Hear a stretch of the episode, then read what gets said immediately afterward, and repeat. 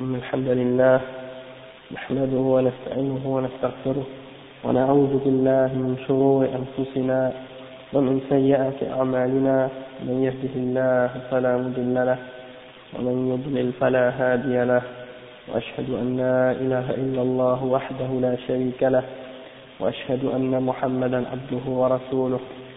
يا أيها الذين آمنوا اتقوا الله حق تقاته. ولا تموتن إلا وأنتم مسلمون. يا أيها الناس اتقوا ربكم الذي خلقكم من نفس واحدة وخلق منها زوجها وبث منهما رجالا كثيرا ونساء واتقوا الله الذي تساءلون به والأرحام. إن الله كان عليكم رقيبا. يا أيها الذين آمنوا اتقوا الله وقولوا قولا سديدا. يصلح لكم أعمالكم ويغفر لكم ذنوبكم. ومن يطع الله ورسوله فقد فاز فوزا عظيما. وإن خير الكلام كلام الله وخير الهدي هدي محمد صلى الله عليه وسلم. وإن شر الأمور محدثاتها وكل محدثة بدعة وكل بدعة ضلالة وكل ضلالة في النار. Donc, on avait terminé d'expliquer que l'utilisation de l'eau ou de, la, de dire si c'était euh, limité par certaines conditions et qu'on ne pouvait pas l'utiliser euh, dans certains cas et que dans certains cas aussi c'est permis, comme si on parle de quelque chose dans l'avenir, on a l'espoir de quelque chose dans l'avenir, on l'utilise dans le bien, dans ce cas-là oui, mais si c'est pour quelque chose du passé, pour inspirer le, le regret ou pour euh, insulter ou rejeter la prédestination, dans ce cas-là on n'a pas le droit de l'utiliser. Maintenant on arrive à un passage ou un, un chapitre ou un point où le chef explique euh, l'importance et la position de la, la patience dans la croyance islamique. الصبر ومنزلته في العقيدة الصبر la patience ou l'endurance. Donc le chef il dit تقدم الكلام في النهي عن قول لو عندما يقع الإنسان في مصيبة وأن الواجب عليه الصبر والاحتساب. قال الإمام أحمد رحمه, رحمه الله ذكر الله تعالى الصبر في تسعين موضعا من كتابه. Donc le chef il dit comme on a déjà parlé précédemment de l'interdiction de l'eau lorsque l'homme a une épreuve ou un malheur qui l'atteint. Alors on a expliqué que c'était obligatoire pour l'homme dans ces cas-là d'être endurant et de faire preuve de patience.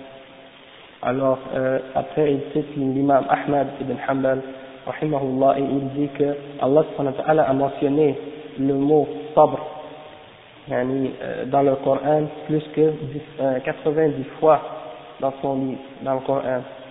Après, le Cheikh il dit, وفي الحديث الصحيح الصبر ضياء رواه أحمد ومسلم وفي وقال عمر رضي الله عنه وجدنا خير عيشنا بالصبر رواه البخاري وقال علي رضي الله عنه إن الصبر من من من الإيمان بمنزلة الرأس من الجسد ثم رفع صوته وقال ألا إنه لا إيمان لمن لا صبر له وقد روى البخاري ومسلم مرفوعا ما أعطي أحد عطاء خيرا وأوسع من الصبر donc le chef il mentionne une série de citations du, prophète sallallahu alayhi wa sallam et de quelques quelques-uns parmi les sahaba donc parmi, les choses qu'il a mentionnées, un hadith authentique rapporté par Imam Ahmed et Muslim, dans lequel le prophète sallam a dit As-sabru la patience est une lumière. Ok, et une citation de Omar ibn al-Khattab anhu, dans lequel il a dit que il a dit nous avons trouvé le meilleur de notre dans notre vie par la patience par la patience. Et c'est rapporté par Al-Bukhari euh, aussi Ali ibn Abi Talib anhu, il a rapporté il a dit la patience est par rapport à la foi comme la tête pour le corps hein? Et après, il a rapporté selon Al-Bukhari Muslim, hein, qui, euh, et ça remonte jusqu'au prophète euh, que, qu'il a été dit, personne, on a, on a donné à personne, on n'a pas donné à personne quelque chose de mieux et de plus large que la patience, c'est-à-dire de plus grand que la patience. Après, il explique, il dit, الصبر مشتق من صبر إذا حبس ومنع فهو حبس النفس عن الجزع وحبس اللسان عن التشكي والتسخط وحبس الجوارح عن لطم الخدود وشق الجيوب euh, le chef, qu'est-ce qu'il veut dire Il explique la définition linguistique du mot sabr. Et il dit que sabr, il est dérivé de sabara, c'est-à-dire d'avoir d'être endurant, mais que ça veut dire aussi habasa wa c'est-à-dire de retenir ou d'empêcher quelque chose. Et il donne l'exemple comme par exemple habsul nafs, nafs an c'est-à-dire euh, de retenir son âme contre euh, la paresse ou le, le, de sentir un, euh, de se plaindre de quelque chose. Al-Jaza, c'est ça. Et Habs al-Lisan al-Tashakki, c'est l'exemple de, de garder sa langue contre les, les du fait de se plaindre à chaque fois, tu, tu te plains aux créatures ou de se mettre en colère وحبس الجوارح عن لطم الخدود يعني de retenir son, son corps contre par exemple le fait de se frapper les joues ou bien de déchirer ses vêtements parce que bon les gens aujourd'hui c'est rare qu'ils font ça maintenant bon ici à Montréal je connais pas personne quand il a un malheur qui se frappe les joues qui déchire ses, son, ses vêtements comme ça là. mais mais dans dans le temps du prophète et puis peut-être dans certains pays là, quand ils ont un malheur là, peut-être ils vont se griffer les joues, ils vont se déchirer leurs vêtements et tout. Ouais, c'est ça. Donc dans, dans certains endroits ça existe. Mais il y a d'autres manières aussi des gens comment ils expriment leur euh, leur euh, désespoir ou leur colère ou leur euh, leur quand, quand quelque chose, un malheur leur arrive là, comment ils réagissent vis-à-vis de ce, malheur-là, ça, ça, ça s'exprime de différentes manières. Euh, une cassure, hein, non, c'est ça. Donc, et, et puis bon, peut-être le chef il va mentionner plusieurs exemples, plusieurs, euh, plusieurs hadiths à ce sujet, mais juste pour en mentionner un que le chef, je pense qu'il n'a pas mentionné, c'est le hadith au sujet de la femme qui avait perdu son fils. Et puis, euh, son fils était mort et elle était à sa tombe en train de pleurer. Et puis, le prophète est venu avec certains de ses compagnons et, et le prophète a dit à sa femme, à cette femme, d'être patiente. Et la femme a dit, ça paraît que c'est pas toi qui as perdu un enfant. Alors, le prophète sallam s'est retourné chez lui. Et les sahaba ont dit à cette femme, est-ce que vous savez pas, est-ce que tu savais pas que c'était le prophète sallam qui t'a parlé? Et quand elle a su ça, elle est partie tout de suite chez le prophète sallam et pour lui dire, Ya Rasulallah, je m'excuse, je ne savais pas que c'était toi. Et là, le prophète sallam lui a dit, Innam sabr, inda sadanatil ula. C'est-à-dire la, la patience ou la preuve de patience, elle doit être du premier, au premier coup, c'est-à-dire au, au, moment de la première, euh, au premier temps, de, au premier choc. Là. Il ne faut pas que ce soit, euh, tu, tu réagis d'une façon euh, incorrecte, et puis après tu, tu reviens à ça, puis là tu dis, ah, il faut être patient. Non, c'est lorsque ça arrive, là tu dois faire preuve de patience. C'est là l'important. Le, donc ça, c'était juste pour donner un exemple. Et puis, le chef ensuite, il mentionne les différentes catégories de patience ou d'endurance. Alors il dit, وهو ثلاثة أنواع الصبر على فعل ما أمر الله به وصبر وصبر على ترك ما نهى الله عنه وصبر على ما قدره الله من المصائب donc ce sont trois catégories d'endurance ou bien dans trois sujets qui ont rapport avec l'endurance. Le premier c'est d'être patient à, euh, dans l'accomplissement dans de ce que Dieu t'a ordonné de faire. C'est-à-dire tu es patient dans l'obéissance de, de, l'ordre d'Allah Ok, donc tu es patient dans l'application de la prière, l'application de da'wah, dans l'application de ce que Allah t'a ordonné. Le deuxième, c'est d'être endurant dans l'abandonnement de ce que Dieu t'a interdit.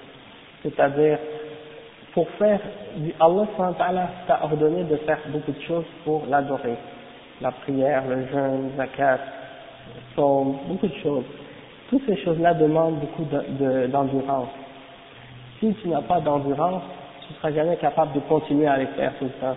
Tu vas te fatiguer puis tu vas l'abandonner.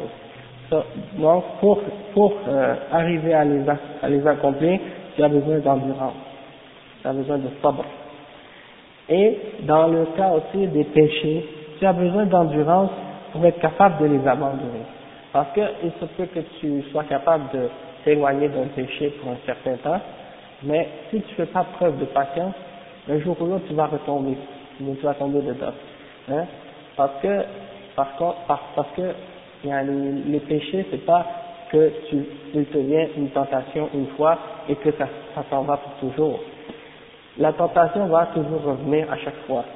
Et c'est pour ça qu'il faut faire une preuve d'endurance constante dans le fait d'abandonner les péchés. Euh, et la troisième catégorie de patience, c'est la patience vis-à-vis des malheurs et des épreuves qui s'atteignent dans ta vie. Ça, c'est la troisième catégorie de patience. Bien entendu, c'est, ils ont tous un degré différent. Le plus haut, c'est la patience ou l'endurance dans faire ce que Allah t'a ordonné c'est le plus, le plus important, plus valorisé, le plus aimé d'Allah. Ensuite, le, de, de s'éloigner des péchés. Et le troisième, c'est d'être endurant pour ce qu'Allah t'a mis comme épreuve dans ta vie. Le chef, il explique ensuite en citant des versets du Coran, et il dit, قال الله تعالى ما أصاب من مصيبة إلا بإذن الله ومن يؤمن بالله يهدي قلبه donc euh, c'est une ayah dans, dans Surah Al-Tarabun Allah subhanahu dit il n'y a aucune épreuve qui t'atteint excepté que ce soit par la permission d'Allah et celui qui croit en Allah subhanahu Allah guide son cœur ok donc ça c'est après le chef il, explique en citant les, les explications de certains parmi les ulama, les tabi'in, et il cite par exemple Al-Qama qui dit قال علقمة وهو هو الرجل تصيبه المصيبة فيعلم أنها من عند الله فيرضى ويسلم Al-Qama a dit ce, ce verset c'est par rapport à l'homme qui est atteint d'une épreuve et qui sait que cette épreuve lui vient d'Allah alors il, il est satisfait et il se soumet à cette épreuve, il se soumet à la volonté d'Allah. Alors ça c'est une, une, une, explication de un des tabi'in. Et après il en mentionne une autre, il dit وقال غيره في معنى الآية أي من أصابته مصيبة مصيبة فعلم أنها بقدر الله فصبر واحتسب واستسلم لقضاء الله هدى الله قلبه وعوضه عما فاتته من الدنيا هدى في قلبه ويقينا صادقا وقد يخلف عليه ما كان أخذ ما كان أخذ منه Qu'est-ce que ça veut dire Il dit plusieurs parmi d'autres parmi nous ulama ont expliqué ce verset en disant que c'est une personne que lorsque une épreuve l'atteint, ou un malheur l'atteint, et il sait il sait qu'elle vient par la prédestination d'Allah alors il, il est patient et il endure et il se soumet à la, au décret d'Allah alors à cause de sa patience à cause de sa, son, son, sa, soumission Allah le récompense en mettant dans son cœur de la guidance. Et il, il lui échange ce qu'il a manqué de la dunya ou ce qu'il a perdu de la dunya à cause de cette épreuve, il le remplace par quelque chose d'autre, c'est-à-dire la guidance dans son cœur et une conviction et une sincère une, une conviction une conviction sincère et il lui et il se peut même que Allah subhanahu wa ta'ala lui remplace qu'est-ce qu'il a qu'est-ce qu'il lui a pris et, il, lui, il, lui, redonne quelque chose d'autre meilleur que ce qu'il a perdu hein, à cause de sa patience. Et ça, il y a une, il y a une histoire rapportée au, sujet de, de, de, de, cet exemple en particulier, au temps du prophète sallallahu alayhi wa sallam. Euh, je ne pourrais pas vous dire le nom du sahaba exactement, mais, mais je me souviens de l'histoire. C'est un des sahabis, il avait eu un enfant, et euh, pendant qu'il était sorti, sa femme était avec l'enfant, et il a trouvé l'enfant mort. Alors, elle savait que le, le, mari allait être euh, très attristé par la mort de son fils. Alors, qu'est-ce qu'elle a fait? Je pense qu'elle a, s'est arrangée pour pas que le mari apprenne tout de suite la, la nouvelle de sa mort. Qu'est-ce qu'elle a fait? Elle a mis ses plus beaux vêtements, elle a préparé un bon repas, ok, alors son mari est rentré, il a mangé, après il a, il, est, il, est, il a vu sa femme, elle était belle, alors il a eu des rapports sexuels avec elle, et là, elle a, après quand c'était terminé, la femme, elle a annoncé à son mari que son enfant était mort. Alors le sahabi, il était en colère, il est parti voir le prophète sallam. Et il a dit au prophète, Ya Rasulallah, cette femme, elle m'a, trompé, elle m'a truqué, elle, m'a fait manger, elle m'a fait ci, ça, et puis après elle m'a dit que mon fils était mort. Alors là, le prophète sallam, il lui a dit, j'espère que Allah va, va bénir votre nuit. C'est ce que vous avez passé. Et là, comme de fait, subhanallah, il a eu un autre enfant, à cause de, après cette, euh, après cette histoire-là. Donc, ça, ça, dans ce hadith, on voit l'intelligence de cette femme, comment elle a agi comme une croyance et comment aussi elle a su agir pour faire comprendre à son mari aussi que cette chose-là, c'était une chose qui avait été prédestinée d'Allah et donc elle a essayé d'agir d'une façon pour que l'homme allait l'accepter et il allait comprendre euh, que c'était une prédestination et tout. Et Allah lui a donné en échange de ça, à cause de sa patience et tout, un autre enfant. Hmm. Donc, Alhamdulillah, yani. Après, euh, après, oui, c'est ça. Donc après, il mentionne une autre, euh, une autre, un autre parmi les tabi'in, ou bien même c'est un sahabi, je crois. قال سعيد بن جبير ومن يؤمن بالله يهدي قلبه يعني يسترجع ويقول إنا لله وإنا إليه راجعون l'explication de ce verset est celui qui croit en Allah, Allah guide son cœur, c'est-à-dire lorsque le malheur l'atteint, il, se, il, il revient à lui-même et il dit, nous appartenons tous à Allah et c'est à lui que nous retournons. Il dit, inna lillahi wa inna ilayhi raji'un.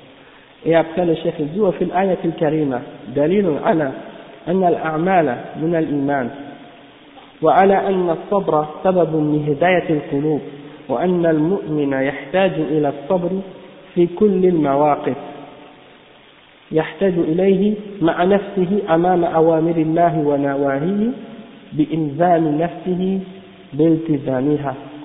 Donc le chef dit, et dans ce verset, il y a une preuve que les actions font partie de la foi Parce qu'il y a certains parmi des sectes égarés comme Al-Murji'a qui disent que les actions ne font pas partie de la foi. Donc tu peux avoir la foi sans faire aucun acte de foi. Et ça c'est contradictoire avec les versets du Coran et avec les hadiths. Parce qu'on voit clairement dans ce verset que lorsque tu fais un acte, Allah augmente ta foi. Hein, lorsque l'épreuve t'atteint, tu fais preuve de patience, et quand tu es patient, Allah te récompense en te donnant plus de foi, plus de guidance. Et il te guide, donc ça c'est une preuve que Allah subhanahu wa ta'ala, il va guider ton cœur. Et après, le chef dit que le, le, le croyant a besoin de la patience dans toutes les situations, dans tous les cas, et il en a besoin avec lui-même, vis-à-vis des ordres d'Allah et de ses interdictions, pour se forcer lui-même à les accomplir ou à s'éloigner de ce que Allah lui a interdit. Et il donne un exemple, par exemple aussi, ويحتاج إلى الصبر في مواقف الدعوة إلى الله تعالى وعلى ما يناله في سبيلها من مشقة وأذى قال تعالى ادع إلى سبيل ربك بالحكمة والموعظة الحسنة وجادلهم بالتي هي أحسن. إن ربك هو أعلم بمن ضل عن سبيله وهو أعلم بالمهتدين. إلى قوله واصبر وما صبرك إلا بالله. qu'est-ce que le cheikh explique ici? Il dit que même le croyant, il a besoin, l'être humain a besoin de la patience dans le, dans le cas où il, il appelle les autres à Allah. Il appelle les gens à obéir à Allah et à s'éloigner de ce qu'Allah interdit. Donc, lorsqu'il va faire ça, il va avoir beaucoup de difficultés et les gens vont l'ennuyer dans, dans ce chemin parce que les gens, en général, ils n'aiment pas se faire rappeler le bien.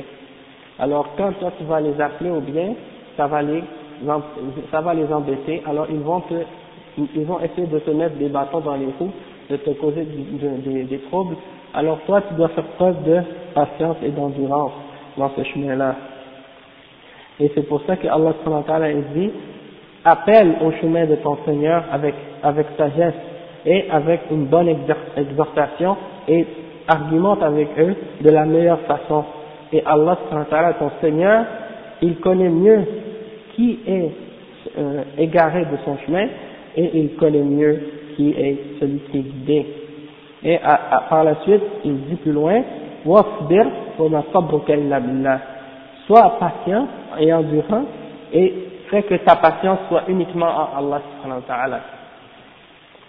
Après, le chef il dit ويحتاج إلى الصبر في موقف الأمر بالمعروف والنهي عن المنكر على ما يلاقيه من أذى من أذى الناس قال تعالى عن لقمان يا بني أقم الصلاة وأمر بالمعروف وانهى عن المنكر واصبر على ما أصابك إن ذلك من عزم الأمور Donc euh, il dit, et l'homme a besoin aussi d'endurance dans le cas où il ordonne aux gens de faire le bien et qu'il leur interdit aussi de faire le mal.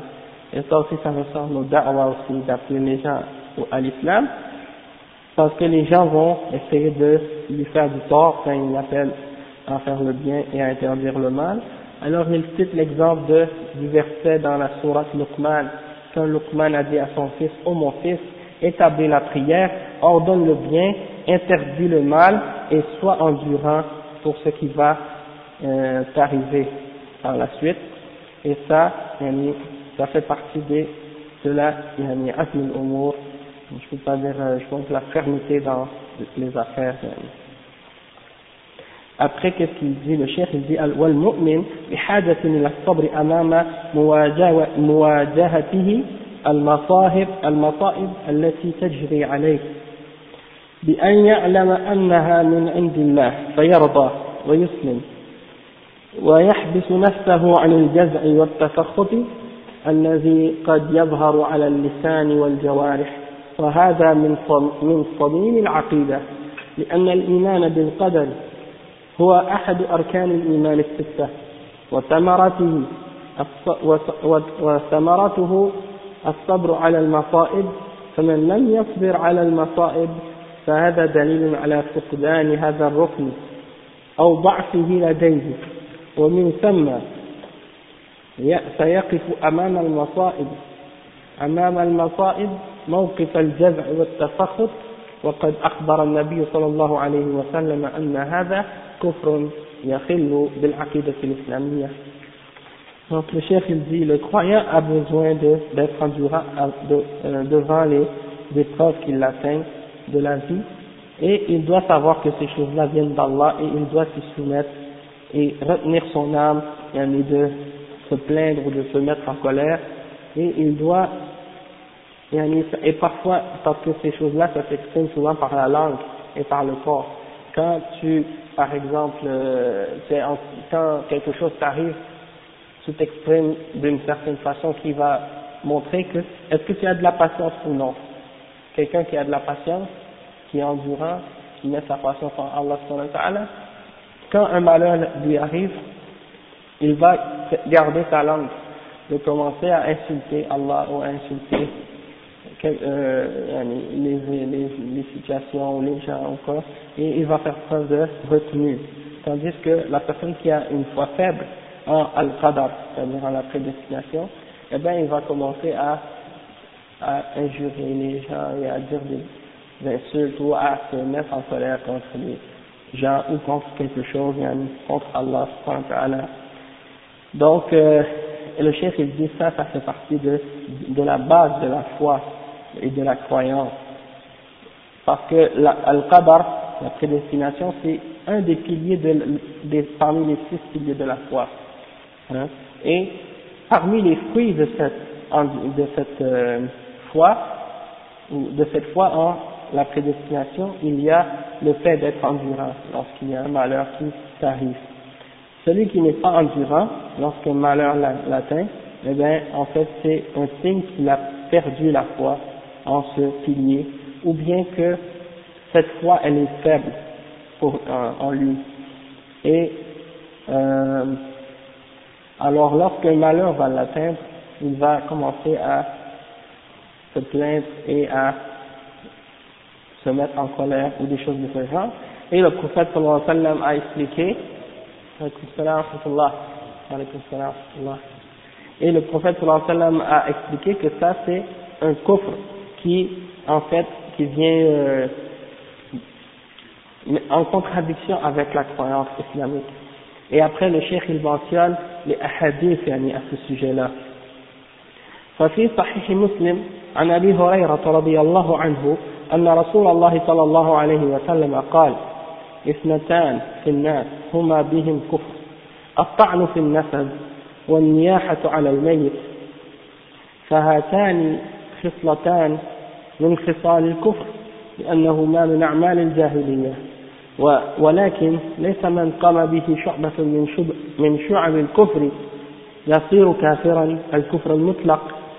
ففرق بين الكفر المعرف باللام كما في قوله صلى الله عليه وسلم ليس, ليس بين العبد وبين الكفر أو الشرك إلا ترك الصلاة وبين كفر منكرا كما في هذا الحديث Donc le cheikh il explique un hadith qui est rapporté par Abu Huraira dans Sahih Muslim, dans lequel le prophète sallam a dit, il y a deux choses qui sont parmi les gens qui représentent un acte de kufr ou une, une, sorte de kufr. Et la première c'est at-ta'nu fil nasab, c'est-à-dire d'insulter les, les, origines des gens, ou il y a de, de de crier pour les morts. Lorsqu'il y a quelqu'un qui est mort, tu fais des cris, tu, tu euh, c'est ça, comme les femmes, elles pleurent, et elles crient, elles gémissent là. Ouais, c'est ça. Donc ça, c'est deux sortes de, c'est des, actes euh, que le prophète sallallahu a qualifiés de kufr. Après le chef il dit, ce sont deux caractéristiques du kufr. Parce que ce sont des actes qui font partie de al-jahiliyyah c'est-à-dire qui font partie des actes de la, pré-islam ou des, du temps avant l'islam. Walakin, mais ça ne veut pas dire que celui qui a en lui une des branches du kufr, qu'il devient kafir euh, en dehors complètement de l'islam. Il se peut qu'il ait une des branches de la mécréance, mais qu'il soit tout de même musulman. D'accord? Euh, c'est comme un arbre. L'arbre, il a des, ses branches, d'accord? Bon, il y a une de ces branches qui est une branche de coupe. Peut-être qu'il y en a une autre branche qui est une branche de nifar. Sauf que le tronc, il reste toujours un tronc de la, il a toujours la foi parce que il reste que les racines et le tronc, c'est basé sur l'islam. Mais il a certaines caractéristiques en lui qui sont des caractéristiques de kuffar. Donc c'est pour ça que ça ne veut pas dire que cette personne-là, quitte l'islam parce qu'elle a certaines de ces caractéristiques-là. D'accord? Quelqu'un peut avoir des caractéristiques en lui de, de, de certains de, de couples, mais sans qu'il soit en dehors de l'islam. D'accord? Par contre, il y a ici, il a perdu la foi au complet, alors là, c'est l'arbre au complet qui est pas bon. C'est pas qu'il est en dehors de l'islam. Un autre exemple. Bon, c'est comme l'exemple. Le prophète sallallahu il a dit, j'ai déjà mentionné ce hadith plusieurs fois, من لم يغزو ولم يحدث نفسه بالغزو مات على شعبة من النفاق. Le prophète sallallahu a dit, celui qui n'a pas combattu et qui n'a pas eu l'intention de le faire et qui ne s'est pas dit à lui-même qu'il voulait le faire, il meurt sur une des branches de l'hypocrisie. D'accord Donc, le prophète sallallahu n'a pas dit qu'il allait mourir munafiq. D'accord Sauf qu'il a dit que il a une branche parmi les branches du nifaq. D'accord Ça peut l'amener à l'enfer, mais tant qu'il a pas, comme Allah dit dans le Coran, إن الله لا يغفر أن يشرك به ويغفر ما دون ذلك لمن يشاء ça veut dire tant que tu n'as pas commis le shirk Allah subhanahu wa ta'ala il peut te pardonner ton péché ou il peut te punir c'est selon sa volonté D'accord? Si il te punit, c'est par sa justice. Si il te, il te sauve, c'est par sa miséricorde. D'accord? Donc c'est comme ça. Mais tant que tu n'as pas fait un acte de coffre ou de shirk qui te fait sortir de l'islam, dans ce cas-là, tu es encore mu'min. Et c'est comme ça que le shirk après il explique et il dit euh, et il y a une différence entre lorsqu'on utilise, lorsque le, mot kufr est, est, est, utilisé dans la parole du prophète sallam euh, de façon indéfinie et de façon définie. Parfois, il utilise le mot kufr de façon indéfinie. Par exemple, dans ce hadith, il a dit Isnatan finnas huma bihim kufr. Il n'a pas dit yani bihim al kufr, yani avec al-alif wal-lam. Donc c'est le coffre est, utilisé ici de façon indéfinie. Donc ça veut, dire, le chef il explique que ça veut dire que ça c'est pas le coffre, que tu sors de l'islam, c'est un coffre. Coffre. C'est pas al coffre. Ça peut, oui, ça peut t'amener au grand coffre si tu le fais. Et après, qu'est-ce qu'il a dit, il a mentionné comme exemple un autre hadith dans lequel le prophète a dit ليس بين العبد وبين الكفر أو الشرك إلا ترك الصلاة donc il a donné un autre exemple dans lequel dans un autre hadith où le, le mot kufr est utilisé avec l'article alif wallam et donc ça voudrait dire que yani, le kufr est défini dans ce hadith ben dans, dans ce hadith là le cheikh il dit que ça c'est ce que ça signifie malgré qu'on sait qu'il y a une différence d'opinion entre les ulama au sujet de Tariq Salah. Il y a une personne qui ne fait pas la prière. Il y en a parmi les ulama qui ont dit, s'il abandonne euh, et qu'il rend ça halal, il croit que c'est permis de ne pas prier, alors dans ce cas-là, ou bien il rejette l'obligation de prier, il yajhad وجوب الصلاة فهذا كافر مخرج من الملة mais en ce qui concerne celui qui, qui reconnaît l'obligation de la salat, sauf qu'il l'abandonne parfois comme par paresse ou par négligence, les ulama ont dit celui-là il n'est pas kafir en dehors de l'islam. Ça c'est une autre position parmi les positions des ulama de Ahl Sunnah. Ok, et ça en fait c'est la position de Jumhur parmi D'accord? Mais on sait que, en général, les ulama de l'Arabie Saoudite, les ulama là-bas, les chouyouk là-bas, ils sont tous sur la position que il est kafir en dehors de l'islam. Par contre, il y a une différence d'opinion, comme on l'a dit, parmi euh, les ulama, et même pas, parce que les ulama de l'Arabie Saoudite, ils sont Hanabila, ils sont sur le madhab de Ahmad ibn Hanbal, mais malgré tout, il y a aussi d'autres ulama qui sont aussi des Hanabila, comme par exemple euh, euh, euh, Ibn Qudam al-Maqdisi, et puis dans Al-Mughni, il a, défendu la position de ceux qui disent que celui qui laisse la prière par paresse et pas kafir, et pas mukhrij min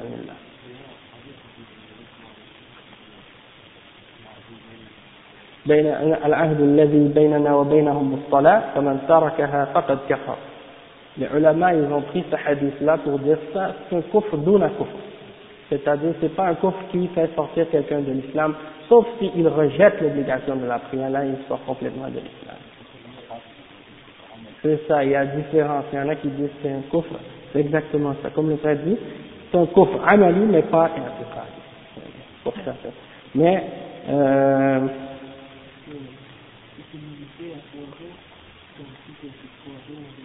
Ouais, c'est ça, il y en a. Ouais, si on est dans un pays musulman et qu'il y a la charia qui est appliquée, tous les ulama sont d'accord que celui qui abandonne la prière, il doit être un mustatab, il doit être ordonné de faire la prière, et puis, s'il ne la fait pas, s'il refuse toujours de la, de la faire, il doit être exécuté. Ouais, pendant trois jours, on lui donne le temps, on lui explique, hein, le juge lui donne un délai, et si après trois jours il refuse toujours de la faire, alors il est exécuté. Il y en a des ulama qui ont dit on lui donne pas trois jours. On lui, on lui, parce que, d'une prière, entre une prière à l'autre, tu dis à quelqu'un prie, si les musulmans il doit prier. S'il refuse toujours de prier, même une journée, est-ce qu'on peut dire qu'il est mu'min? Et, il y a une autre différence d'opinion. Ben, il y en a justement qui ont eu cette différence-là aussi. Ils ont dit, si on le, s'il est exécuté, est-ce qu'il va être exécuté par punition ou par apostasie? C'est-à-dire, est-ce qu'il est, il est tué, qatl, qatl had, ou bien ridda? Parce que et si quelqu'un tu lui donnes le choix entre la mort et l'islam, puis il choisit la mort, est-ce que ça va dire qu'il est mu'min ou est-ce que ça va dire qu'il est yani, kafir? Donc c'est un, débat là vraiment euh, entre les ulama. Yani, moi je, je suis pas mais les trois jours là c'est pas seulement pour la prière, c'est pour toutes les hudud yani, qui ont rapport, qui, qui, qui peut amener à à, le kufr. Quand, quand, par exemple quelqu'un fait un acte de kufr ou de ridda, on lui donne en général trois jours pour qu'il revienne à l'islam. Est-ce qu'il y a un hadith là-dessus Allahu A'lam. Mais c'est une pratique qui était connue même au temps des Sahaba, yani. mais il faudrait que je retourne pour vérifier là-dessus. يعني قتل قتل نعم Oui, c'est vrai. Non. Le père il donne l'exemple que Abu Bakr Siddiq il a combattu les gens qui avaient refusé de payer la zakat et il a dit qu'il les a combattus comme étant des apostats et non comme étant des, yani, des pécheurs. Hein? Il y a des ulama qui ont répondu à ça, ils ont dit par exemple, oui c'est vrai, il les a combattus, mais parmi eux il y avait aussi des murtadous, c'est-à-dire euh, les gens qui suivaient Moussaïlama al-Kazzab. Et Moussaïlama c'est un gars qui a prétendu qu'il était un prophète. Donc ils étaient un peu mélangés les gens. Il y avait Mani zakat ceux qui ont refusé de payer la zakat, et il y avait aussi les gens qui suivaient Moussaïlama, et ils étaient tous mélangés. Et donc, euh, ils les ont combattus comme étant des mourtadoun, des apostats à cause de ça. Mais est-ce que c'était pour dire que ceux qui ont refusé de payer la zakat, ils étaient considérés comme étant euh, des mourtadoun il faut, Je ne me souviens plus, il faut, il faut que je retourne à ça, mais comme j'ai dit, il y a ce khilaf entre les ulama depuis le temps des sahaba, depuis le temps des a'imma, c'est pas depuis aujourd'hui. C'est un khilaf qui existe depuis longtemps. Et puis, donc, euh, de tous les deux côtés, il y a des il y a des preuves pour les, les, les deux. Et puis, euh, souvent c'est les mêmes preuves qui sont utilisées, c'est juste la façon de les comprendre, d'où vient la, la, divergence entre les deux côtés. Moi, j'ai lu, j'ai lu beaucoup de livres qui parlaient de cette, de ce conflit-là entre les ulama, et l'opinion qui m'a semblé le plus en accord avec les, preuves, c'était que celui qui ne fait pas la prière, mais qui le fait, qui l'abandonne par paresse, donc il a fait, des fois il a fait pas, des fois il a fait, mais il sait qu'elle est obligatoire, il sait qu'il est un pécheur, que celui-là n'est pas en dehors de l'islam, il est toujours musulman, sauf qu'il est un pécheur, il est un fasiq. Et que c'est sûr que c'est un grave péché dans le sens que c'est plus grave que tuer, voler, manger du porc ou faire des grands cadavres. Parce que ça, c'est plus grave que manger du porc, plus grave que boire de l'alcool, plus grave que faire zina, plus grave que tuer.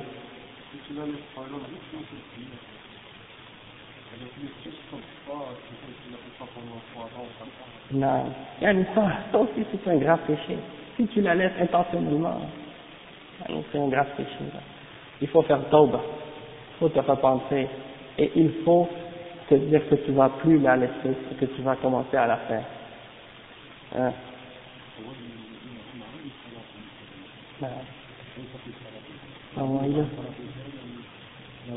فويل فويل فويل للمصلين الذين هم عن صلاتهم ساهون نعم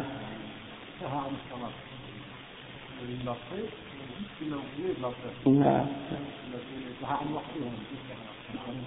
نعم oui il y, a, il y a aussi l'ayah qui dit par exemple فخلف من بعدهم خلف أضاع الصلاة اتبعوا الشهوات فسوف يلقون غيا يعني les ulama ils ont dit ça c'est pour celui qui la retarde pas pour celui qui l'a laissé complètement mais comme on dit yani, on pourra y revenir parce que là le, le yani que yani pas qu'ils ouais qu'ils ont négligé la la de la prière parce qu'il y a un temps où les aïna et certains des euh, des dirigeants, ils retardaient la prière. Alors dans ce dans qu'est-ce qu'ils faisaient les, les Sahaba? Je pense qu'ils ils priaient tout seuls à la maison, la prière, et après ils allaient prier le jama'a avec les, les gens, parce qu'eux ils retardaient intentionnellement la prière. La même prière. Mais eux ils faisaient bien entendu pas avec l'intention de faire une sunna. Wallahu alam. Notre cours n'est pas sur ça, hein. c'est sur sabr. Donc on, veut, on, voulait juste, on voulait juste donner un exemple là. On va revenir sur le sujet, Inch'Allah. Après le chef dit وفي الصحيحين ليس منا من ضرب الخدود وشق الجيوب ودعا بدعوى الجاهلية. Fait, sallam, il a rapporté dans un autre hadith rapporté dans Al-Sahihain, c'est-à-dire rapporté par Al-Bukhari et Muslim, dans lequel le prophète sallallahu alayhi wa sallam a dit il n'est euh, pas de nous, il n'est pas d'entre nous, il fait pas partie de nous, celui qui frappe ses joues et qui déchire ses vêtements et qui appelle les gens à un, un, un appel de jahiliya.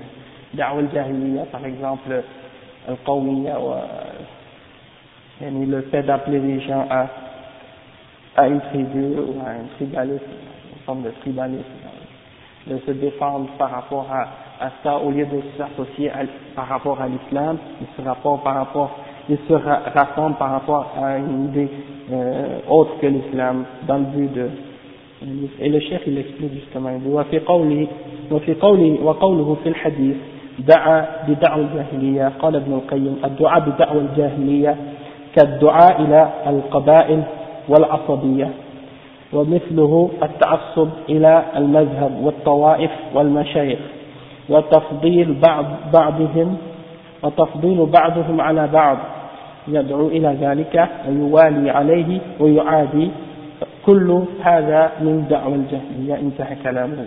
Il dit en ce qui concerne d'appeler un appel de l'ignorance ou de jahmiya Ibn al-Qayyim l'élève d'Ibn Taymiyyah il a dit qu'est-ce que ça signifie d'appeler à un appel de l'ignorance ou jahmiya c'est comme si tu appelles les gens à une tribu ou à un groupe hein?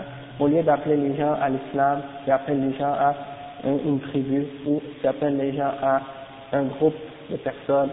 Et il dit, et c'est la même chose que aussi d'appeler les gens à, s'associer à un madhab ou un groupe ou un cheikh. Et c'est comme si tu dis aux gens, venez dans mon groupe. Et tous ceux qui sont contre notre groupe, on doit les, les combattre. Et tous ceux qui supportent notre groupe, on doit les aimer. Il y a comme si c'était quelque chose en dehors de l'islam ou comme si par exemple on se considérait comme si on faisait un groupe nous et on disait nous nous sommes les musulmans nous sommes des musulmans et on doit supporter, on doit appeler les gens à nous suivre nous et tous ceux qui vont être contre nous on va être contre eux on va les détester et tous ceux qui vont être avec nous on va les supporter on va les aider donc ça c'est une forme de da'wal jahiliya c'est quelque chose qui est contraire à l'islam et c'est comme par exemple, tu suis un chef par exemple. Il y a des gens qui disent, bon, nous on suit tel chef. Et on aime ce chef et on aime, et on appelle tout le monde à l'aimer et à le suivre. Ceux qui ne sont pas d'accord à suivre ce chef avec nous, on, on va les combattre, on va les détester. On n'est pas avec, avec eux, on ne les supporte pas, mais on les, on, s'éloigne de ces gens-là. Donc c'est une sorte de afabiyya, une sorte de yani, euh, da'wal jahiliya, s'appelle les gens de cette façon, c'est un appel qui amène à diviser les musulmans et à les diviser en groupes. Comme si tu prends un chef, tu dis lui, ce chef il est mieux que ton chef, puis euh, on veut suivre ce chef-là, on veut pas suivre l'autre. Ça c'est basé sur les références du Coran et de la Sunna, mais juste en se basant sur une sorte de, de, il y a un partisantisme là. Hein, c'est ça qui est pas correct. Après, le chef dit Wallahu subhanahu yajri المصائب على عباده لحكم عظيمة ومنها أنه يكفر بها خطاياهم. كما في حديث أنس أن النبي صلى الله عليه وسلم قال إذا أراد الله بعبده الخير عجل له العقوبة في الدنيا وإذا أراد بعبده الشر أمسك عنه بذنبه حتى يوافى يوافي به يوم القيامة. رواه الترمذي وحسنه الحاكم. chef il dit et il y a dans, le, dans les épreuves qui atteignent les, les serviteurs de grandes sagesse il y a de grandes sagesses dans ça parmi ces sagesses là il y a le fait que Allah efface nos péchés lorsqu'un malheur nous atteint Allah il va, effacer, il va effacer nos péchés à cause de ce malheur. Si on est patient et si on accepte cette épreuve, Allah nous efface, il nous efface nos péchés pour cette épreuve. Il dit dans un hadith, le prophète sallam, ce hadith est rapporté par, selon Anas, Anas ibn Malik, il dit que le prophète sallam a dit, lorsque Allah veut un bien pour son serviteur, il lui, il lui, euh, il lui, il, ouais, il lui précipite sa punition dans cette dunya. Ou bien il lui donne sa, sa punition euh, très tôt dans cette dunya, et celui pour lequel Allah le veut du mal, il, ne lui donne pas sa, punition dans cette dunya pour son péché. Et il va être puni pour son péché au jugement dernier. Hein?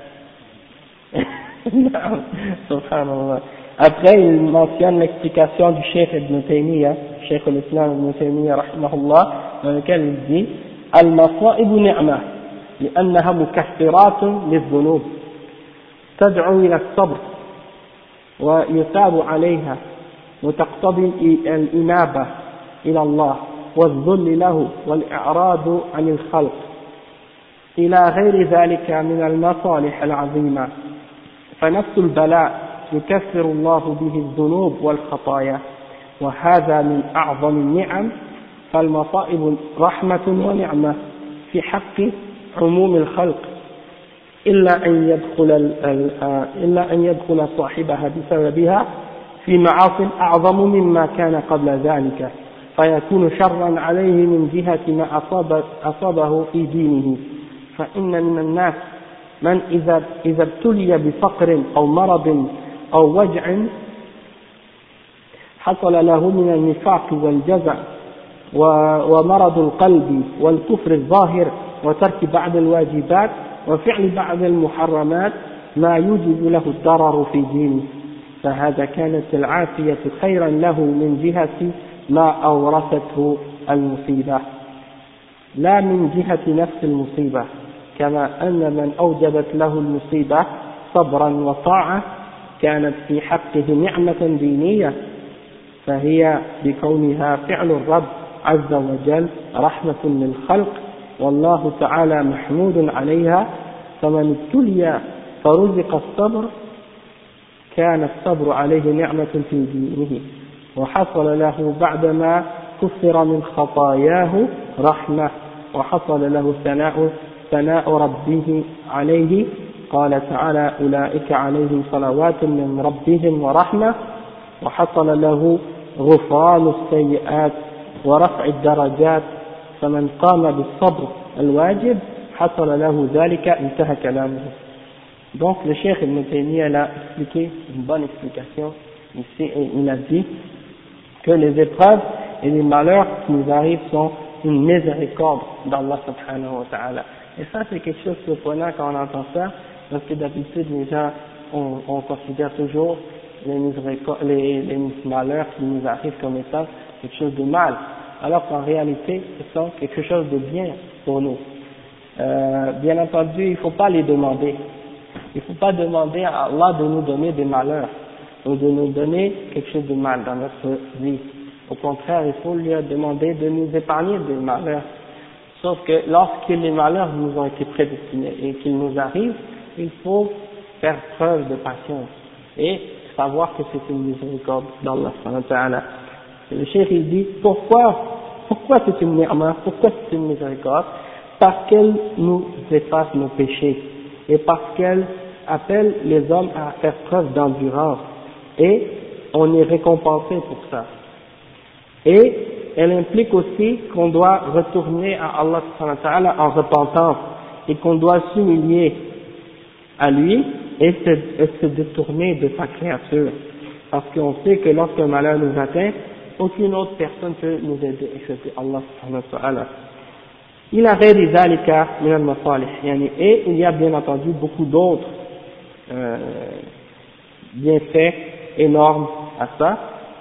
Et il dit le cher, et même les épreuves qui nous, que, euh,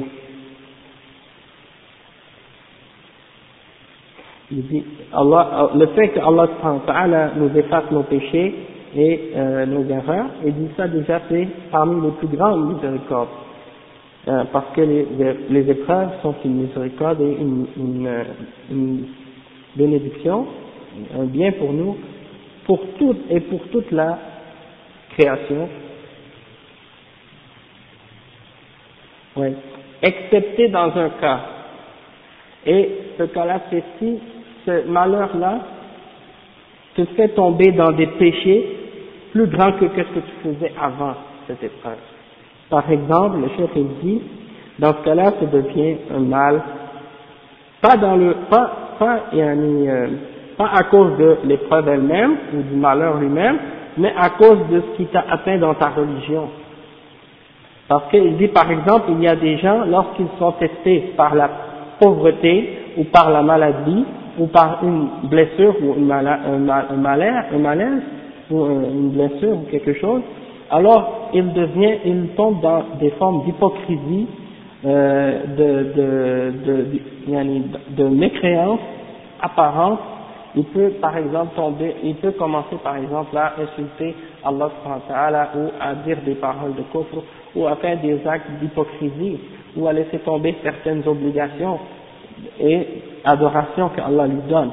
Alors dans ce cas, dans ce cas pour lui, c'est pas bon pour lui à cause que ça l'éloigne d'Allah dans sa religion. Et dans, dans le cas de cette personne, la santé était meilleure pour, pour elle que le, fait d'être atteint de, de, ce, malheur. Mais c'est pas que le malheur lui-même est quelque chose de blâmable, mais c'est surtout à cause de qu'est-ce qu'il atteint dans sa religion.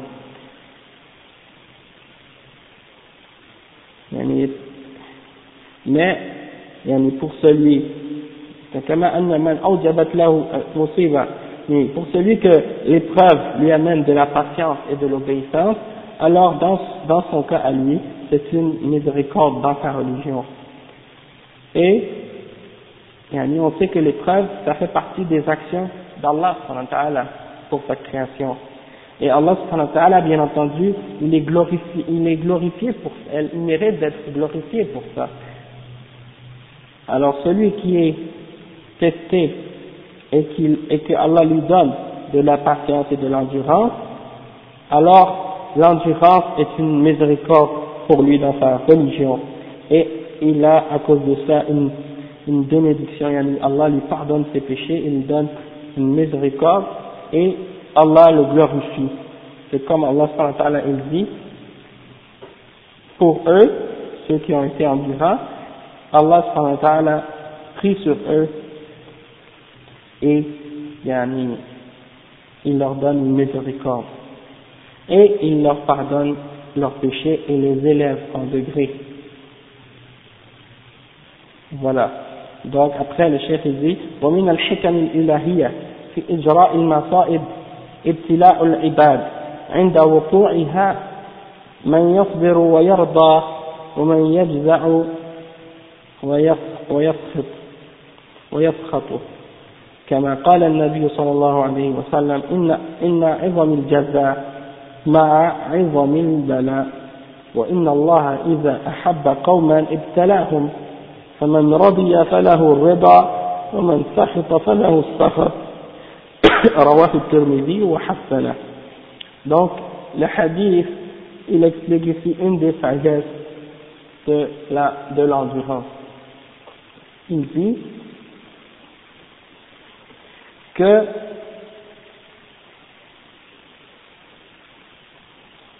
le prophète a dit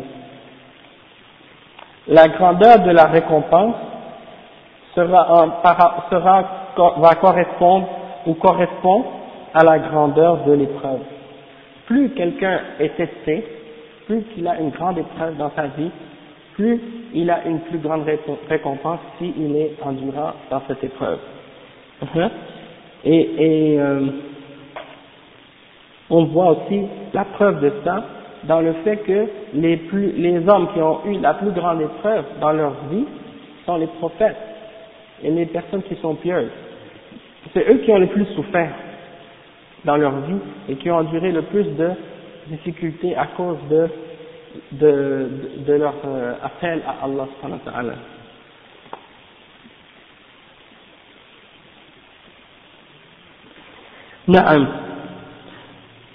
Après, ça c'est, après le chef il dit, oui, ça c'est la première partie du hadith, et après, ça suit, ça dit, Inna Allah, lorsque Allah subhanahu wa ta'ala aime un peuple, il les éprouve, il les éprouve, il leur donne des épreuves. Hein? Il y a un hadith comme ça que j'ai appris au, tout début quand j'ai commencé à apprendre la race. Man yuridillahu bihi khayran yusib minhu. Celui que Allah lui veut du bien, il lui donne des épreuves. Alors, lorsqu'Allah aime un peuple, il, il leur donne des épreuves. Celui qui est satisfait, alors il, il aura la satisfaction.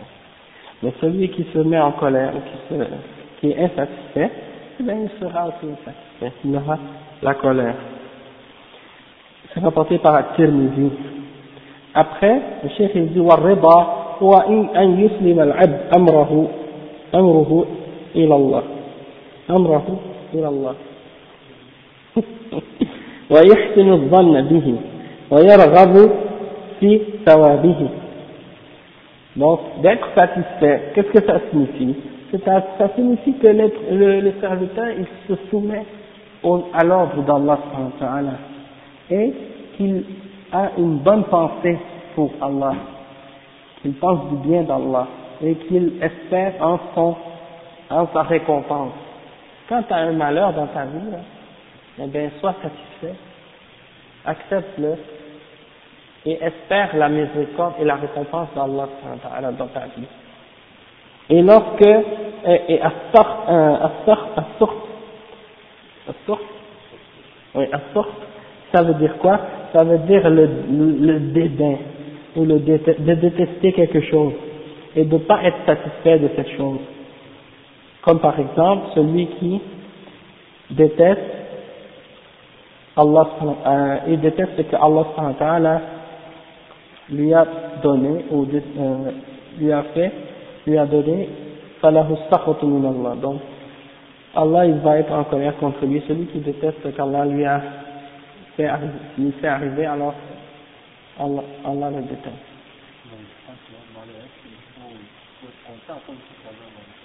يعني si tu as un malheur, tu dois dire Alhamdulillah, ala kulli hal et tu dois être endurant. Et il y en a, et il y en a qui atteignent le, ce niveau-là, qu'ils vont être contents lorsqu'un malheur va leur arriver. Mais ça, c'est pas n'importe qui parmi les serviteurs d'Allah. Non, exactement. Les gens qui sont ils voient ça comme une occasion d'avoir le travail. Non, exactement. Exactement. C'est ça. non, c'est ça. C'est pas au point où que tu demandes, là, tu vas te mettre dedans. Tu vas te jeter, oui, tu vas, comme, comme tu vas te jeter dans la fitna, toi-même. Il faut pas demander. Regarde qu'est-ce que le prophète sallam a dit aux sahaba. N'espérez pas la rencontre de l'ennemi.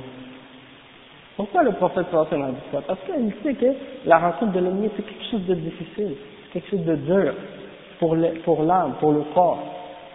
Mais, mais si l'ennemi arrive, fasse tout. Hein, soyez ferme. Si l'ennemi arrive, alors là, soyez ferme. Mais il ne faut pas le demander, hein, il ne faut pas l'espérer même, il ne faut pas l'espérer, parce que quelque chose de difficile, quelque chose de difficile. Après, qu'est-ce qu'il a dit Le chef dit وفي هذا الحديث أن الجزاء من جنس العمل وفيه إثبات الرضا من الله سبحانه وتعالى على ما يليق به كسائر الصفات وفيه بيان الحكمة في إجراء المصائب على العباد وفيه إثبات القضاء والقدر وأن المصائب وأن المصائب وأن المصائب تجري بقضاء الله وقدره وفيه مشروعية الصبر على المصائب. الله. والرجوع إلى الله والاعتماد عليه وحده في كل ملمة. ودفع كل مكروه. Donc le chef il explique les bien les les les, euh, les choses qu'on peut extraire de ce hadith comme comme règle, comme bien fait. Alors, comme exemple, il dit que parmi les exemples qu'on peut sortir de ce hadith, c'est que la, punition est toujours par rapport, ou la récompense est toujours en correspondant à l'action. Elle correspond toujours à l'action. Et aussi, il y a que on doit être satisfait d'Allah euh, non, il y a le fait que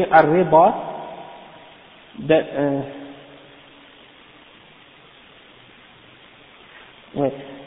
D'après ce que je comprends là, c'est qu'il faut affirmer que Allah a une satisfaction pour ses serviteurs et que c'est selon ce qui lui convient, comme le reste de, de ses attributs.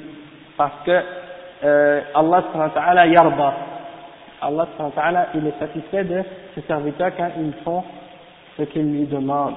Alors, la satisfaction fait partie de ses attributs. Tandis qu'il y a parmi les gens de Bid'a qui, qui nient que Allah a une satisfaction. Et ils disent que si tu affirmes ça à Allah, tu as fait ressembler Allah à sa création. Donc, ils essaient de nier ça. Et donc ça c'est une bid'a de nier les attributs d'Allah de toute façon. Et on dit On affirme ses attributs, mais en même temps on dit qu'il n'y a rien qui ressemble à Allah Après il dit le chef, et il y a aussi dans ça l'explication de la sagesse dans le fait de faire euh, subir aux serviteurs des épreuves. Et il y a aussi dans ça euh, l'affirmation de la foi en al-qada ou al-qadar, du décret et de la prédestination d'Allah et aussi il y a un autre bienfait, c'est que on doit croire que tout ce qui nous arrive d'épreuves, elles arrivent uniquement à cause de la prédestination d'Allah. Et qu'on doit, selon les règles de l'islam, être endurant vis-à-vis de ces épreuves et de retourner à Allah en repentance et de mettre notre confiance en Allah dans tout, dans tout malheur qui peut nous arriver et de, de, de, demander à Allah d'éloigner de nous tout ce qui est mal. وقد أمر الله وقد أمر الله بالاستعانة بالصبر والصلاة على ما يواجه الإنسان في هذه الحياة من متاعب ومشاق لأن من وراء ذلك الخير والعافية الحميدة وأخبر أنه مع الصابرين بنصره وتأييده. قال تعالى يا أيها الذين آمنوا استعينوا بالصبر والصلاة إن الله مع الصابرين. مما يدل على أن أهمية الصبر وحاجة المؤمن إليه هو من مقومات العقيدة. نسأل الله عز وجل أن يرزقنا الصبر والاحتساب وأن يمن علينا بالتوفيق والهداية. آمين. Après, il dit, et Allah nous a ordonné d'être endurant et d'être patient dans la prière et dans non, de chercher dans la prière et dans l'endurance la patience, la, patience vis-à-vis de ce qui atteint l'homme dans sa vie, des difficultés et des euh, choses qui le fatiguent, qui sont difficiles pour lui. Et derrière ça, il y a beaucoup de bien pour lui. Et il y a une bonne fin, une fin glorieuse. Et il a, il a, Allah il nous a informé que il est avec ceux qui sont patients. Inna Allah sabirin. Allah est avec les endurants et qu'il il leur donne il leur donne son aide et sa victoire à ceux qui sont endurants. Et Allah subhanahu dit Ya ayyuhalladhina amanu ista'inu bis-sabri was-salah inna Allah sabirin. Oh les croyants, cherchez l'aide en la prière et la, et la patience, la patience et la prière, et Allah est certes avec les endurants. Et ça, ça nous montre l'importance de la prière et ça nous montre que le croyant en a un grand besoin et que ça fait partie des principes fondamentaux dans la croyance. Donc, ça termine aujourd'hui notre dars sur la patience. Et puis, euh, je sais pas, il est quelle heure? Il reste, il reste beaucoup de temps. Est-ce que vous, ouais, on a commencé à, non, 6h, 6h30, même, ouais. c'est à 6h, mais on arrive souvent à 6h30. Mais parce que le maghreb est, plus tard, donc, ouais, c'est ça. Oui, c'est ça, mais je me demandais si on, vous voulez qu'on continue un peu? Ouais? Ok, ben alors, euh, on fait un pause, une petite pause. Ok, on fait une petite pause et vous continuer après. ouais. Tu m'avais, as reçu la réponse que je t'ai envoyée? Oui? Oui, ok. Oui, Fauzi, à la série. Je ne le connais pas vraiment là. Mais j'ai. Ah oui, je ne l'ai pas vu. Encore. Ok. il y en a aussi des documents, ils vont dire, que le chef,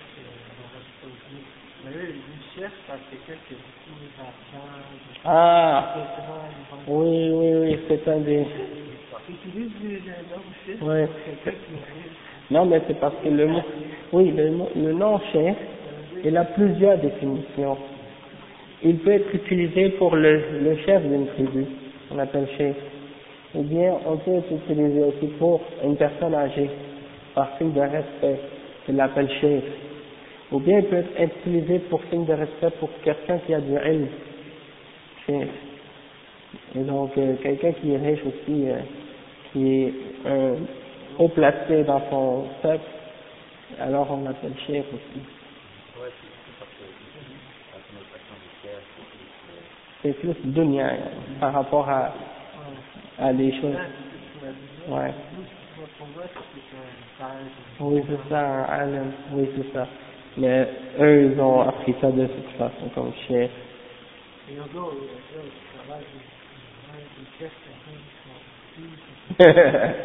Toi, tu penses qu'ils parlent des ulama ou des savants? Ouais, non, mais Oui. il des. Ah, ok, ok. Ouais, des-. Donc, il y a le mot. Ouais. Ouais, c'est un mot, c'est un mot qui est connu. Ouais. Ouais. Ouais. Lui, il pense que c'est ça. Il pense que c'est des savants. Mais si tu regardes dans le dictionnaire français, tu vas trouver le mot chef. Euh, tu regardes dans le Larousse, là. Ouais, c'est écrit. Mais c'est c'est vrai que c'est n'importe la définition. Oui, c'est c'est ça. Ouais. Mhm. On peut même regarder, je pense qu'il y a un dictionnaire là-bas. Fonctionnaire franco-arabe ou Français. Ouais, il y en a un. C'est que tu lis, je vois.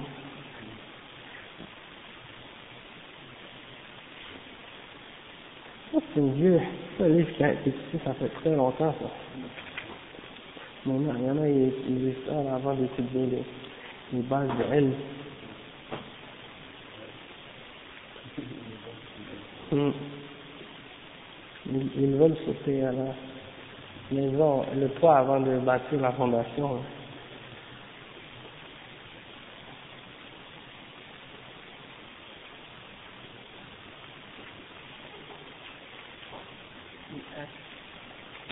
PH, oui, je crois.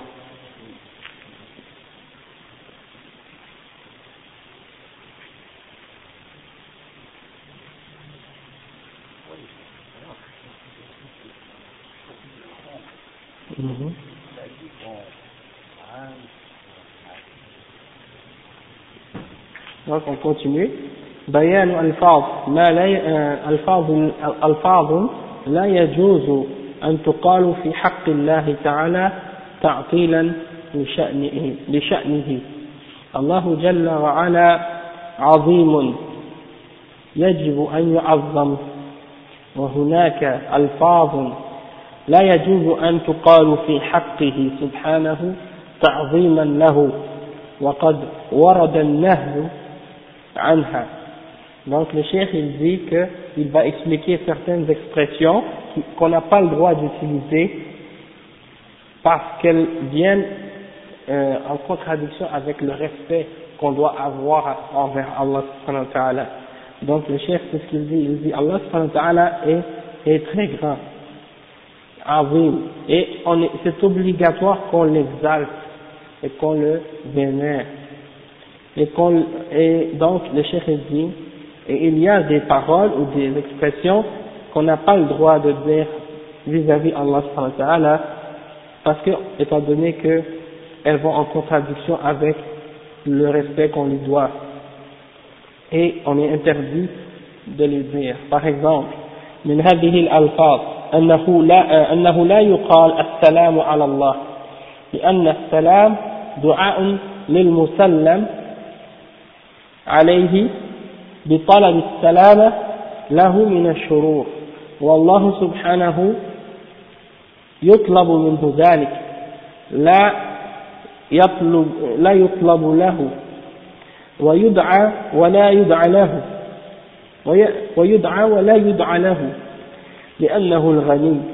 لا آه، له ما في السماوات والأرض وهو السالم من كل عيب ونقص.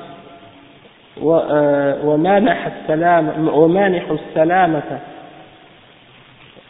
ومعطيها وهو السلام ومنه السلام donc le cheikh il dit parmi ces expressions on n'a pas le droit de dire assalamu ala Allah hein, comme on dit nous euh, assalamu alaykum aux musulmans on dit assalamu alaykum mais on n'a pas le droit de dire assalamu ala Allah pourquoi? Parce que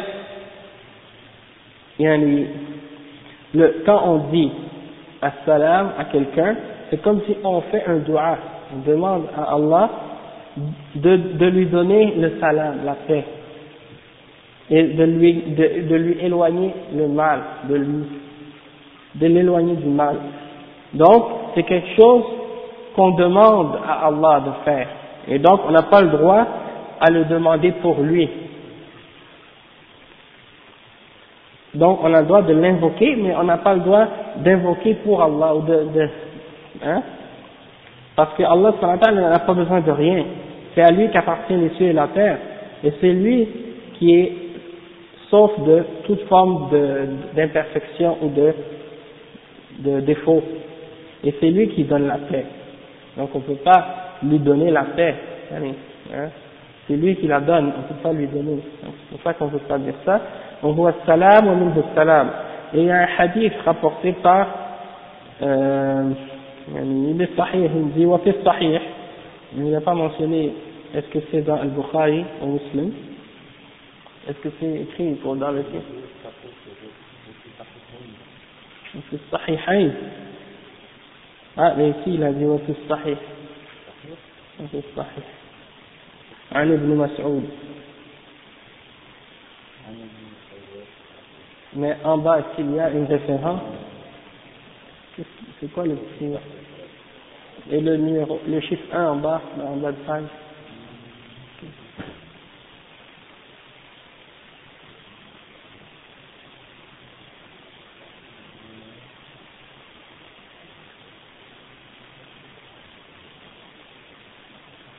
Qu'est-ce qu'ils disent en bas?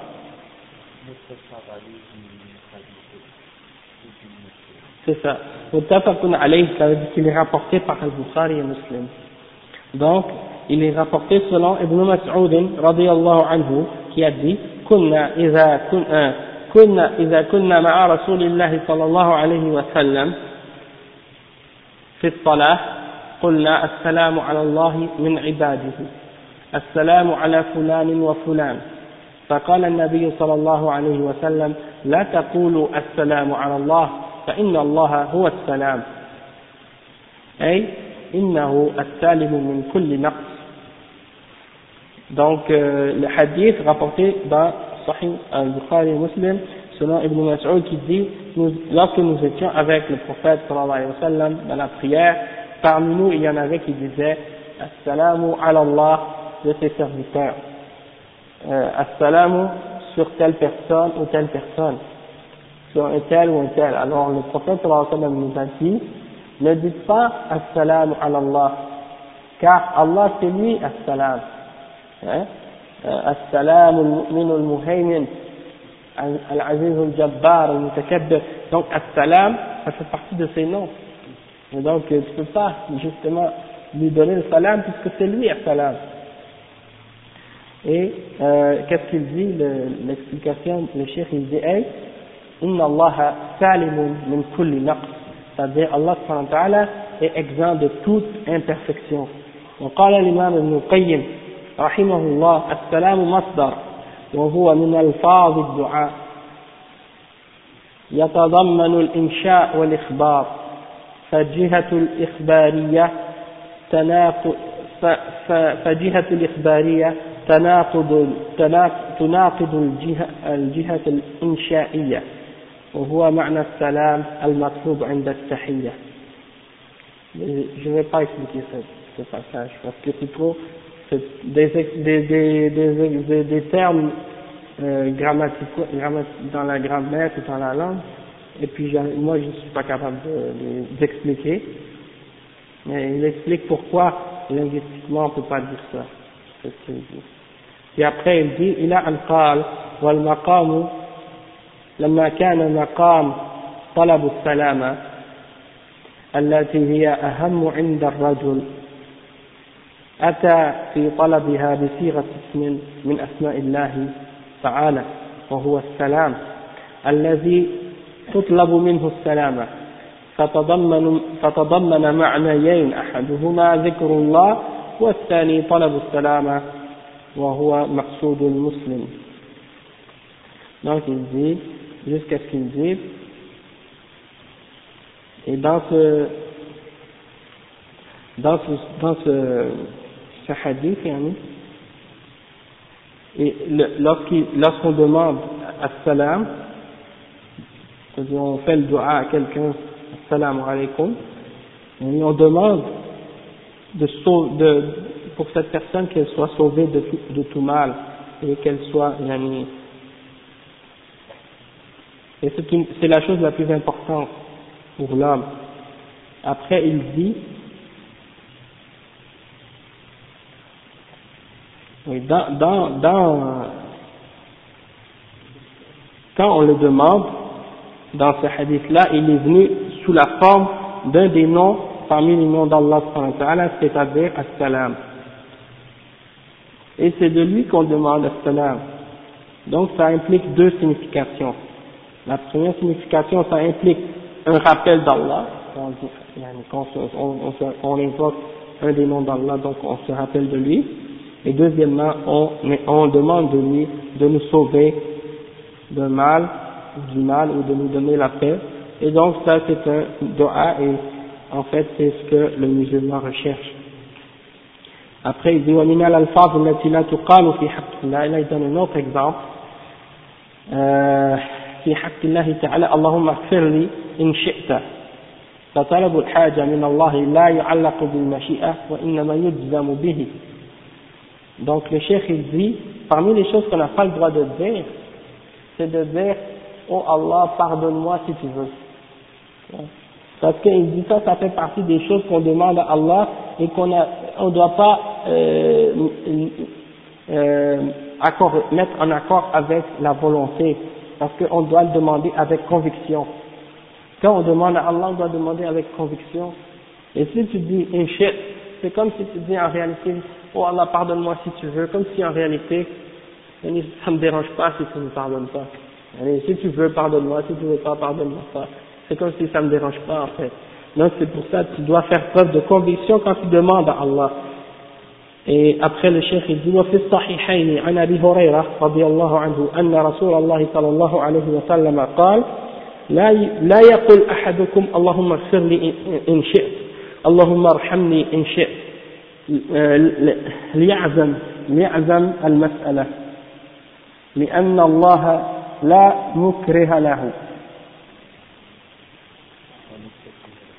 la mustaqliha lahu. C'est vrai, ici, il a marqué, c'est pas marqué la même chose.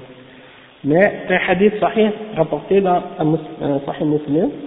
Et puis, il est rapporté sur Abu Huraira que le prophète a dit, ne dites pas, oh Allah, pardonne-moi si tu veux. Oh Allah, sois miséricordieux envers moi si tu veux. Tu dois être convaincu et faire dans ta demande. Et Allah, personne ne peut le forcer à faire quelque chose de toute façon. Et même si tu, quand tu fais ton dua, c'est sur une forme impérative. Oh Allah, donne-moi. Oh Allah, pardonne-moi. Sauf que, pour Allah, c'est pas, c'est pas un ordre.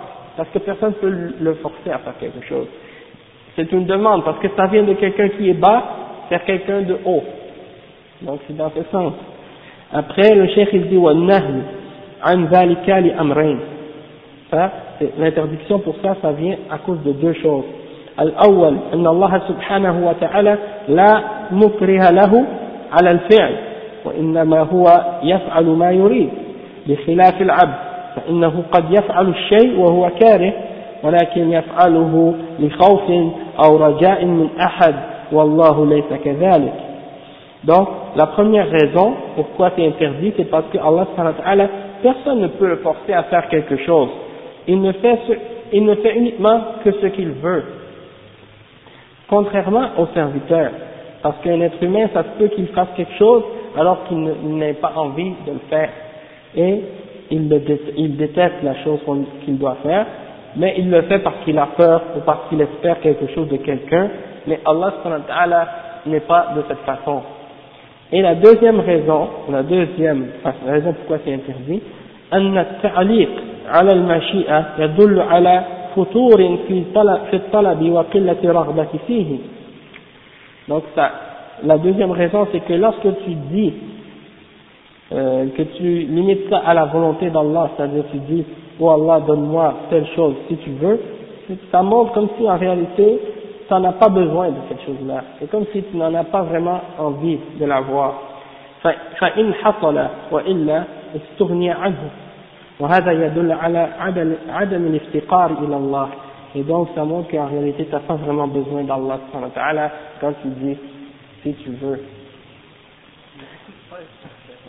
oui des fois les gens le font mais par, par euh, juste par habitude ou par ignorance sans, sans faire attention ils disent Inch'Allah après toute chose et sans faire attention ils ne réalisent pas que quand ils font un dua ils ne doivent pas dire Inch'Allah après il y a un autre hadith وفي رواية مسلم الأمر بتعظيم الطلب لا يتعاظمه شيء أعطاه ولا يكبر لا يكبر لا ولا يكبر عليه سبحانه ولا يعصر يعصره وليس عنده بعظيم إن عظم في نفس المخلوق وذلك لكمال فضله وجوده وسعة غناه غناه فهو يعطي العظائم ولا يعجزه شيء إنما أمره إذا أراد شيئا أن يكون له أن يقول له كن فيكون.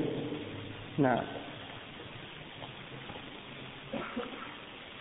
Ouais, donc ça c'est dans un autre euh, dans une autre version de ce hadith euh, selon Muslim yani, que Allah subhanahu wa ta'ala il, il aime qu'on lui demande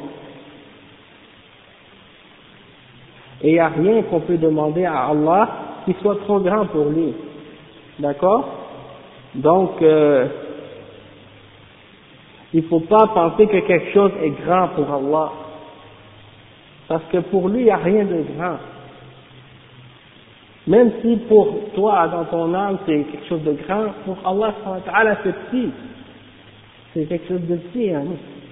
Alors, en fait, yani, Allah, ça fait partie de sa bonté et de sa générosité et de sa largesse, de sa large richesse, qu'il est capable de donner à tout le monde toute chose, même si elle est énorme, même si elle est grande.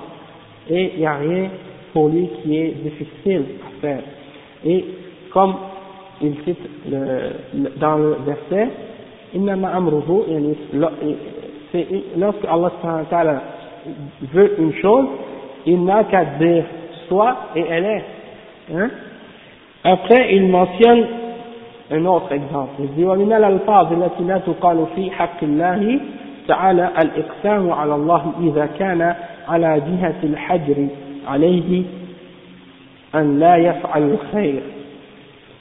عن جندب بن عبد الله رضي الله عنه قال قال رسول الله صلى الله عليه وسلم قال رجل والله لا يغفر الله لفلان. فقال الله عز وجل من ذا الذي يتألى علي أن لا أغفر لفلان؟ إني قد غفرت له وأحبطت عملك. رواه مسلم. والتألي من من الألية بتشديد الياء. وهي اليمين ومعنى يتألى يحلف وقوله من ذا الذي استفهام استفهام إنكار Euh, donc, qu'est-ce qu'il dit ici C'est que c'est interdit de, de, de, de, dire à propos d'Allah ou de jurer par Allah ou de jurer pour Allah ou de, de jurer par Allah que Allah ne va pas faire quelque chose de bien. Par exemple, dans, dans l'exemple du hadith, il y avait deux personnes qui étaient des amis Mais en avait, en fait, ils se connaissaient les deux. Et il y en avait un qui faisait des péchés. Et il y en avait, il y en avait un qui était euh, persistant dans l'adoration. Alors, celui qui faisait toujours l'adoration, il voyait toujours l'autre qui faisait des péchés. Et il lui disait, laisse tomber ce péché. Laisse tomber ce péché. Répands-toi. Et l'autre, il disait, laisse-moi, laisse, laisse-moi et mon, laisse-moi, laisse laisse-moi avec moi et mon Seigneur. Il laisse ça entre moi et mon Seigneur. Et moi, je vais, Allah, il va me juger, il va s'occuper de moi. Alors, à chaque fois qu'il le voyait, celui qui était, qui faisait de l'adoration, qui adorait Allah, il disait, accepte, il laisse tomber ce péché. Et l'autre, il disait à chaque fois, laisse-moi avec Allah. Et là, une fois, celui qui faisait l'adoration, il a dit, Wallahi, Allah ne va jamais te pardonner. Alors, ils sont arrivés au jugement dernier, et là, celui qui faisait, euh, Allah a dit qu'il faisait l'adoration, est-ce que, euh, attends, أكنت بعالمة est-ce que, yani, en, en, le sens, comment, qui t'a dit que j'allais jamais le pardonner hein Oui, c'est ça.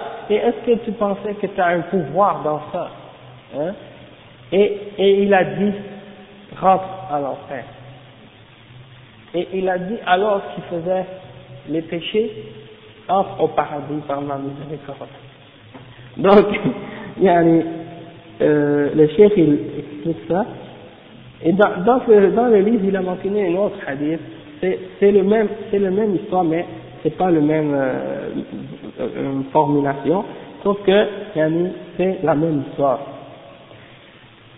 Et le cheikh il dit وهذا الرجل أساء الأدب مع الله وحكم عليه وقطع أنه لا يغفر لا يغفر لهذا المذنب فكأنه حكم على الله سبحانه وهذا من جهله بمقام الربوبية واختراره بنفسه وبعمله وإدلاله بذلك فعومل بنقيض قصده وغفر لهذا المذنب بسببه وأحبط عمله بسبب هذه الكلمة السيئة التي قالها مع أنه كان عابدا donc le cheikh il dit cette personne qui adorait Allah elle, elle a manqué de manière envers Allah et elle a, elle a, elle a fait, euh, elle a jugé l'autre personne et elle a déterminé que cette personne n'allait jamais être pardonnée. Ce pécheur-là, la personne qui faisait les péchés, il n'allait jamais être pardonné. Comme si il pouvait juger par-dessus Allah à la place d'Allah et cette, et cette personne, et ça, ça fait partie de son ignorance à propos de la, la, la souveraineté d'Allah. Et aussi le fait qu'il se soit euh, trompé, il a été trompé par son âme, dans le sens qu'il s'est vu haut, il s'est vu comme étant quelqu'un de haut, il regarde les autres bas, et il s'imagine que à cause de ses actions, il est meilleur et qu'il va entrer au paradis et qu'il peut commencer à juger les autres qui font des péchés. Donc, il faut bien comprendre dans cette histoire que l'erreur de la personne qui faisait le bien, c'était pas d'avoir dit aux pécheurs d'arrêter de faire le péché, parce que ça c'est obligatoire, ça fait partie d'ordonner le bien et d'interdire le mal. Donc il ne faut pas tomber dans l'erreur de ceux qui comprennent mal ce hadith et qui pensent que l'erreur de, cette personne-là c'est d'avoir dit à celui qui fait des péchés de cesser de le faire. Non, l'erreur de celui-là c'était d'avoir juré que Allah n'allait jamais le pardonner. Et c'était ça son erreur. Parce que tu ne peux pas faire ça. C'est seulement Allah qui décide qui va entrer au paradis, qui va entrer en enfer, et, et tant que quelqu'un est vivant, il, a le, il peut se repentir, il peut faire tauba, il peut devenir meilleur. Oui, le mort c'est fini. le, le mort c'est fini, il est mort dans le coffre. Non, c'est ça. Mais en ce qui concerne celui qui est vivant, c'est pas qu'il est en enfer. Et on peut dire en général que la personne qui est morte chrétien, qui est morte dans le coffre, elle mérite l'enfer, elle va aller en enfer. Mais pour dire, est-ce que lui va être en enfer? Moi, je sais pas. J'ai pas de doute que s'il est mort chrétien, il croyait pas, il croyait que Jésus était Dieu ou Fils de Dieu ou en la Trinité, il est cassé, il, il va aller en enfer. Non, les, les associateurs, les idolâtres, les mécréants, ils sont dans l'enfer, il n'y a pas de doute. Pas non plus certain si la personne est morte, c'est-à-dire, euh, par exemple, si je dans les dernières années, on était au courant. Ouais, ça, peut-être aussi, c'est d'autres choses. Ouais, c'est ça. Mais on peut dire, on peut dire pour éviter tous ces, tous ces, tous ces suppositions-là, on peut dire, s'il est mort dans le coffre, s'il est mort chrétien, il est casse, il va, il va en enfer. Ça, ça, ça, ouais. Khalidan fiha. Pour, pour l'éternité, il n'y a pas de, الكافر المشرك parce que le mushrik il est kafir يعني Est-ce qu'on a le droit, par exemple, comme l'histoire de ces deux amis là, ben, c'est-à-dire, on voit quelqu'un qui, qui est dans l'erreur, il juge, c'est-à-dire, il juge, mais pas physiquement, peut-être en moi-même. Mais est-ce que ça aussi, il y a l'orgueil, il y a. Il faut. En fait, voilà, voilà. Vous n'avez même pas d'aider ou pas de, de, de, de parler. C'est ça ce qu'il a parlé au nom d'Allah. où il a dit euh, qu'elle va pas. Ouais, il a juré que Allah n'allait pas faire le bien. Oui, je comprends. Parce que regarde, l'exemple après le chef il dit ففي الحديث وجوب التأدب مع الله ah oui, après Abu Huraira, il a dit à la fin du hadith, تكلم بكلمة أوبقت دنياه آخرة آخرته à cause d'Abu Huraira, il a dit, non, le cheikh euh, Abu Huraira, il a dit, il a, cette personne, elle a dit une parole, à cause de cette parole, il a, il a, il a, il a perdu son, son akhira, son, son, son au-delà, mais dans, après le cheikh dit ففي ففي الحديث وجوب التأدب مع الله سبحانه في والأفعال وتحريم الإدلال على الله والإعجاب بالنفس واحتقار الآخرين وتحريم الحلف على الله إذا كان على جهة الحجر عليه أن لا يفعل خير الخير بعباده prouve que on est obligé d'avoir une bonne manière envers Allah dans nos paroles et nos actions et qu'on est interdit yani de yani d'être d'être trop ébloui par nous-mêmes, hein, sont trop contents de nous-mêmes, au, au, point où on méprise les autres. Et, on inter, et c'est interdit aussi de jurer pour Allah ou par, euh, à la place d'Allah, yani de jurer pour Allah qui, de façon à, à dire qu'il ne peut pas faire le bien pour ses serviteurs. Et après il dit أما إذا كان الحلف على الله على جهة حسن الظن به سبحانه ورجاء الخير منه فهذا جائز كما, في كما جاء في الحديث إن من, إن من عباد الله لو أقسم على الله لأبره il y a un hadith, le cheikh il dit, mais si la personne elle jure par Allah pour une chose qui est bonne et, euh, et il espère le bien d'Allah, alors dans ce cas-là c'est permis. Et il donne l'exemple dans le hadith, il y a parmi les serviteurs ceux qu'il y en a parmi les serviteurs d'Allah que s'ils jurent par Allah, Allah va les exaucer.